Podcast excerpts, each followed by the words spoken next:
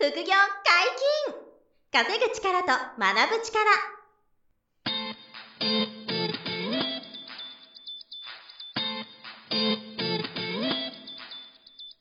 この番組は稼げるようになりたいを叶える副業アカデミーの提供でお送りいたします。副業アカデミーはあなたが副業で稼げる状態になることにコミットしたスクール。初級コースから上級コースまでさまざまなジャンルの副業ノウハウを学んでいただけます詳しくは副業アカデミーで検索くださいこんにちは、小林正宏です。山本博史です。よろしくお願いはい、します。よろしくお願いします。今回のこのタイトル聞いていただいている通り、え児童手当を政府が廃止、減額する方針っていうのを取ったんですけど、え、うん。この収録時点ではまだ決定してなかったんですが、はいあの、最終的に決定になりました。そうですね。えっ、と、この、この後聞いていただく、そのお話は、はい。えー世帯年収が、はいえー960万以上の方は、えー児童手当が減額になりますっていう検討が当時政府であって、で、そのベースでお話を展開してるんですよ。はい。で、ですけど、今現在、えー分かってきたのが、えー世帯合算じゃなくて、えっと、世帯主はい。はい。の方が、えっと、1200万円以上の年収になっている方は、えー要は、こう児童手当がなくなることなくなっていくっていう方向に、はいはいはいはい2022年かな、はになっていくっていう方向で今、政府が動き出したんで、はいちょっとその条件は変わってきたはい。ですね。ただ、えー後半、今回のこの音声の後半で伝えたいこと、はい。そういうことが増えていくんだよっていう、今後厳しいはい。条件改定が増えるんだっていうことは変わらないですから。そうですね。はい。それを前提に聞いていただきたいなというそうです。まあ、ところですね。情報にちょっと、あのー決定事項に差があったので。差があったのでそちょっとこだけ一応念のためこ情報だけ差し込ませていただいてます。はいそれではお聞きください。はいどうぞこんにちは、小林正宏です。山本博史です。よろしくおはい、願いします。よろしくお願いします。えー、副業解禁稼ぐ力と学ぶ力のウェブサイトにですね、お問い合わせフォームができてますので、皆様からの副業に関するご質問をお待ちします。何なりとご質問いただければと思うので、はい。よろしくお願いします。何でも聞いてください。はい、お待ちしてます。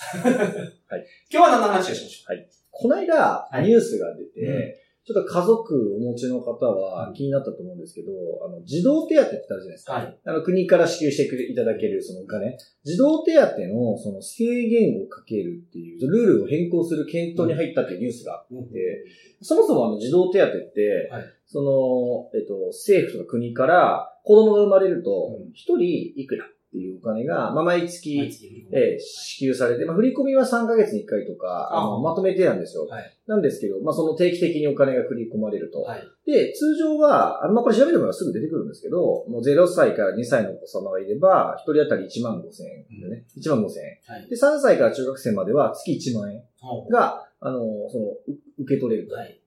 で、第3子以降は小学生まで月1万5千円を支給するというのがね、もともとあるんですよ。で、ただこれ全国民のその子供がいれば全員がその額かというとそうじゃなくて、はいあの所得の制限がかかってたんですよ、もともと。はい。で、えっと、所得が、えっと、960万。年間の年収で960万以上世帯主が、うん。えー所得が超えてしまってたら、はい。えっと、一人につき、月5000円になるんですよ。なるほど。で1万、下がっちゃうんですね。そうなんですよ。1万5千円もらえる、一人目で1万5千円もらえるっていうのが5千円になると。うんまあ、二人目も、えー三人目も件数が一緒なんですよね。なんで、あのーもともとその所得制限があって、まあ、そのもちろん意味は分かってて、はい。所得がある人は、その、子供の、まあの養育費とかも全然負担できるからはい、補助が減るよとうんいうのは、まあ、あの、わかりますと。はい。で、えっ、と、まあ、税金、ただ、その、多めに払ってますけどね、うんその、高所得な人は、納税も多いんだけど、補助は少ないと。まあ、でも、そういうふうにバランス取られてるもんだから、はいまあ、それはしょうがないと思うんでまあそうですね。その、日本の国がそういうルールなので。そうなんですね。それはもうしょうがないし、まあ、もともとそれがあったんで、僕なんかはもう、あの、とっくにそれを外れてるんですよね。はいはいつまり、あの、その所得がある程度あるので、そうすると、もう、最初から5000円だから、うん全然、僕今子供、これは3人目生まれたんですけど、はいあまり関係なく、うんもともと5000円だな、みたいな。国によってフランスだったら3人ぐらい生まれたらもう税金いらなくなるとか、そんな。あの、国によっては、もうそこすごいですよね。優遇されるのもあるし、はいまあちょっと脱線しますけど、日本もね、例えば、3人目を産んでくれたら、現金1000万とか言えば、はいはいはいはい。みんなすごい3人目まで産んで、あの、少子化がもしか改善される、はいちょっと暴論かもしれない。それぐらいねいや、本当にそれぐらいやった方が、そう思うんですよね子供が増えないですもんね。ね。いや、で、今回言いたいのは、はいその逆のことやったと思ってて、何が最近検討されたかっていうと、はいさっき言った元のルールがあったのが、うん世帯主の所得だったんですよ。うんでそれを、夫婦合算で、えっ、と、年収が960万超えたら、うん同じく5000円にしますと。いうふうに変えようっていう検討が始まって、ほぼ確定なんですよね。それけど結構いらっしゃるんじゃないですか？そう、むしろそこが一番共働きで、あの、子供を養うために共働きしてて、例えば、5年収旦那さんが600万、うん奥様が400万みたいな。全然あげるそう。話ですよ。ねで、1世帯1000万ですか。で、はいこの人たち、今、今はもらってるんですよ、1万5000円。はいなんだけど、えっ、と、世帯合算の収入になって960万超えちゃうっていうルールに変えられてると、うん1万5000円じゃなくて5000円になっちゃうんですよ。はいはいはい。だから、あの、子供を産んで頑張って、その、えっ、と、共働きでやっていこうと思ってる世帯が、その規制に入っちゃうと、うんますます子供を産みたくないなっていうか、はい。になっちゃうから、あの、少子化を加速する施策だなと思ってて、これ、ちょっとやばいよなと思って、この間ニュース見て、本当ですね。真逆のことやってると思いません？なんか。都内とかに、そう一般的なモデルじゃないですか？そうです、そうです。ご主人600万の奥さん400万って言ったらもう平均の平均じゃないですそうです。ちょうど東京はね、そうですよね。はいあの、男性のその、勤務してる人の平均年収600万ぐらいで、で旦那さん、あ、奥さんも頑張ったらね、やっぱり960万超えてくるんで、まあ、そうするとお子さんが2人いても、あの、養育費とかもちゃんと払っていける収入にはな確かになってくるんだろうと思うんですけど、まあ、そこに対しての補助を減らすんですよ。だから逆だよなと思って。か。はいはい。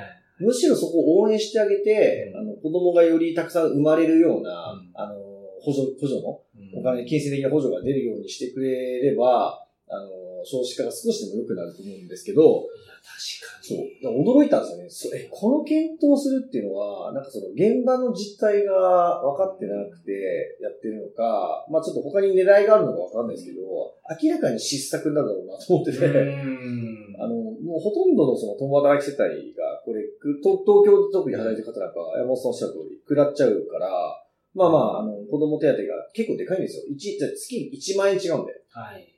月1人1万円違うから、ね、年間でもう12万違うから、で、2人で24万違って、で、く来るわけで、はい幼稚園とか保育園とかのコストとか考えたら、あのそれがあるなしでもう随分違ってくる。から子供を産もうと思うか思わないかの結構、なんですか、ポイント、大事なポイントになってくると思ってて、確かに。確かすごい、その、なんていうんですかね、こう、まあ、冷たいっていうか、よくわかってないんだろうなっていうに。感じなんですけど、個人的には。。怖いなと思いました。だから、こんなこと平気で検討していくんだと思って、いやー、ほんまですね。驚きましたでしょ、これ。僕のその感覚的に、世帯収入500万の方、うん1000万の方、1500万の方、2000万の方って言うじゃないですか。うん。500万と1000万って、そんなに生活水準変えら変わらない気がする。変えられないんですよね、実は。そうそうそう。変わらないんで、見てると、2000万ぐらいになると、あ、余裕があるんだなっていうのがわかるけど、うん。1000万と500万ってあんまり変わらないですよ。金銭感覚も。的確なところだと思いますね。本当その通りだと思います。あの、税金払った後の手取りって、はいそんなにこう、倍も違わないんで、はい500と1000で、まあの倍違うようで、全然違うのと、うんやっぱりおっしゃる通り、その、生活の水準もちょっと上がってくるところなんですよね、はい1000万ぐらいだと。はなので、やっぱりランニングコストも上がっちゃってたり、うん家賃とか住宅ローンのそもそも負担もでかくなってて、うん500万の人とそんなに変わらないっていう。変わらない。うんそれ見てたらそう変わらないですもん。まさにそうだと思う。だからその世帯合算で1000万ぐらいのご夫婦が共働きで、あの、まさに今山本おっしゃったような感覚の方が多いし、うん意外と手元にお金残せませんみたいな方が多いはいから、この子供手、児童手当ってすごい、あの、大きい。確かに。大きいと思うんですよね。うんそこにミス入れちゃってるんで、入れていこうとしてるんで、うんまあ本当にちょっともう、とんちんかんだなと。思うんですよ。ただ、あの、まあ今日何言いたいかっていうと、こういうことがね、今後も起きるっていうことを言いたいんですよ。これはその、日本政府にお金がないから。そう。そうそうそうです。日本政府にお金がないし、もう財源も足りない。で、毎年何十兆も赤字ですから、今後もね、こうやっていろんなところにメス入れていくんですよ。どこで減らせるものは、そうです。そう。それが本当にひどいなっていうところから入れてくるんで、あの、多分その医療費の負担が、まあ、いつも言いますけど、医療費負担増になり得ると思います、今後。はい。今って30%でしたっけ？うん。あの、社会保険、保はい険証あればはい。3割負担ですよね。はい。あれが4割にしますとかっていうことも今後はやっていかないと、もうおじいちゃんおばあちゃん増える一方で、支えきれないのに医療費が増えていきますから、だから、あの負担額はね、必ず上がってくると思いますし、で、そういうのも、あの、ひでえよっていうような、国民がひでえ、ありえねえって思うようなことを本当にやっていくと思います。今回のその、共働き世帯が、960万世帯年収児童手当制限しますと。減らしますっていうのが、メス入るのと同じようなことが、もっとひどいレベルで、今後、あの、増えてくるっていうことを今日と、特に伝えたくて、で、あの、それはただ、じゃあ、あの、コントロールできるかっていうと、あの、一国民は、まあ私も、山本さんの皆さんも、リスナーの皆さんも、コントロールできないんですよ。もう国会議員になって力をつける以外にないですからね。う。もうその通り。国会議員になって、本当官僚になってとか、はい国会議員になって、それをやらない限りは、そうしかもそれ、れ、ある程度発言力が相当あるぐらい力がついてないと、ただ国会議員になったぐらいじゃ本当に無理ですよねその無理ですよね、その大きいことだから、本当に難しい、コントロールできない、はいアウトオブコントロールみたいなことなんですよ。うんだから、そこにとやかく言ってしまっても、まあ残念ながらしょうがない。変わらないから。うんなんで、自分でコントロールできたり変えられるところに向き合うしかない。まあそうですね。そう、そういう結論にまずなってきまして。じゃあ、今回のこのテーマで言ったら、お金、経済的に困窮するとか、お金に不満が出る、不足が出るっていう問題なんで、でこれを補うためにやっぱり副業みたいな、その手段をえ取り入れていった方がいいし、今回のこういうような、あの、ルール変更が、え実際に起こり始まってるんで、今から自分がコントロールできるところにフォーカスして、経済力をつけたりとか、その収入の柱をこう増やすとか、資産が増えていく仕組みを持つとか、あの、何か日本円にあの危険なデフォルトみたいなことがあったり、ハイパーインフレが起こった時に、自分と自分の家族が守れるようなポートフォリオを作るとか、っていうところにやっぱり向き合う。ここはコントロールできるところなんですよ。で、政治家になって、その国のルール変えるとか、ここはな、まあ、不可能じゃないけどうん、かなり難しい。コントロールできない範囲だと思っておいた方がいいので、やっぱりそのコントロールできる範囲で、あの、ベストを尽くすっていうことを、あの、このリスナーの皆さんにも、その、改めて、こう、そう、あの、意識してほしいなという、うんそれ、それをね、言いたかったっていう。ことなんですよ、今日は。あの、露骨に出たなと思って、この児童手当の制限の変更は。確かに。こういうことを今後何発すごい引っかかる人がいるところをめちゃめちゃいますよ。めちゃめちゃいますよ。に入れてますもん、そのレンジを。それは確かに節約というか国としては、はいすごい、あの、節税、ぜ国側が払うお金をせ節約できる分額が大きいと思うんですよ。はい。確かにねうん。でもそこやっちゃったらみたいな、少子化はさらに加速でしょって思うんですけど、まあでも、そういうさ判断をする人がまだ今、いほとんどなんでね、うん政治家と官僚の皆さんは。まあ、どう考えてもその日本を良くするには、子供が減っていくと無理じゃないですか。一番は少子化をなお改善すれば、かか良くなってくるんですよ。他のやつで良くなりそうな感じがするしますけど、そこを悪くする方向に舵取ってたら、そうです。そりゃあですよね。でも本当に現実それをやり始めてるなと思って怖くなっちゃって、はい。今後もっとひどいことやるだろうなと思ったら、うんまあ自分自分一人一人ができること、コントロールできることに向き合って、やっぱり経済力つけていかないと、資本主義である限りは。まあそうですそれだなと日本のせいやって言ってもしょうがないですよ。日本にお金がないんで、そう。お金があったらなんとかしてくれるんですよ。そうです。お金がないですから、本当にね。お金が本当余ってれば、さっきみたいに3人目産んだら1000万みたいな、はいやってくれればね。本当に一気にお金、あ、子供増えると思うんですけどね、はいはいもしかしたら。そう、その現実的じゃないですからね。現実的じゃない。そうですよね。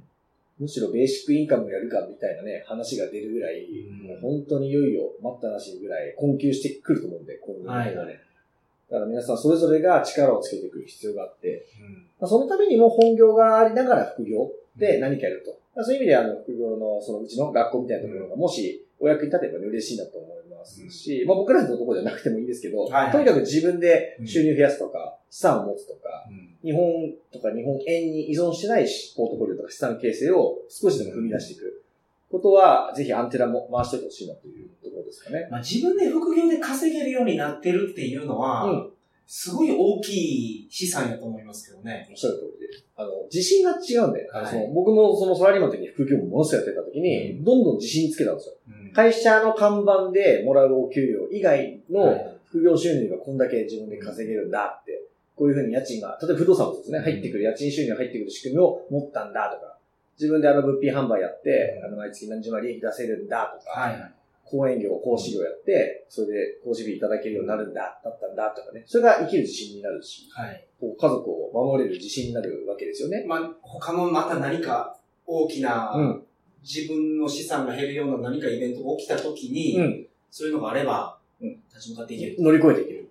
確かに。そう、だから、そういう意味でもね、本当現実社会起こり始めてるから、うんこういう怖いことが。は いそうですね皆さん本当に、はいはい、少しずつ踏み出していきましょうということですね。はい。はい。本日も大変勉強になりました。ました。副業解禁、稼ぐ力と学ぶ力、そろそろお別れのお時間です。お相手は小林正宏と。山本博史でした。さよなら。さよなら。この番組では皆様からのご質問を大募集しております。副業に関する疑問質問など副業アカデミーウェブサイトポッドキャストページ内のメールフォームよりお送りくださいませ。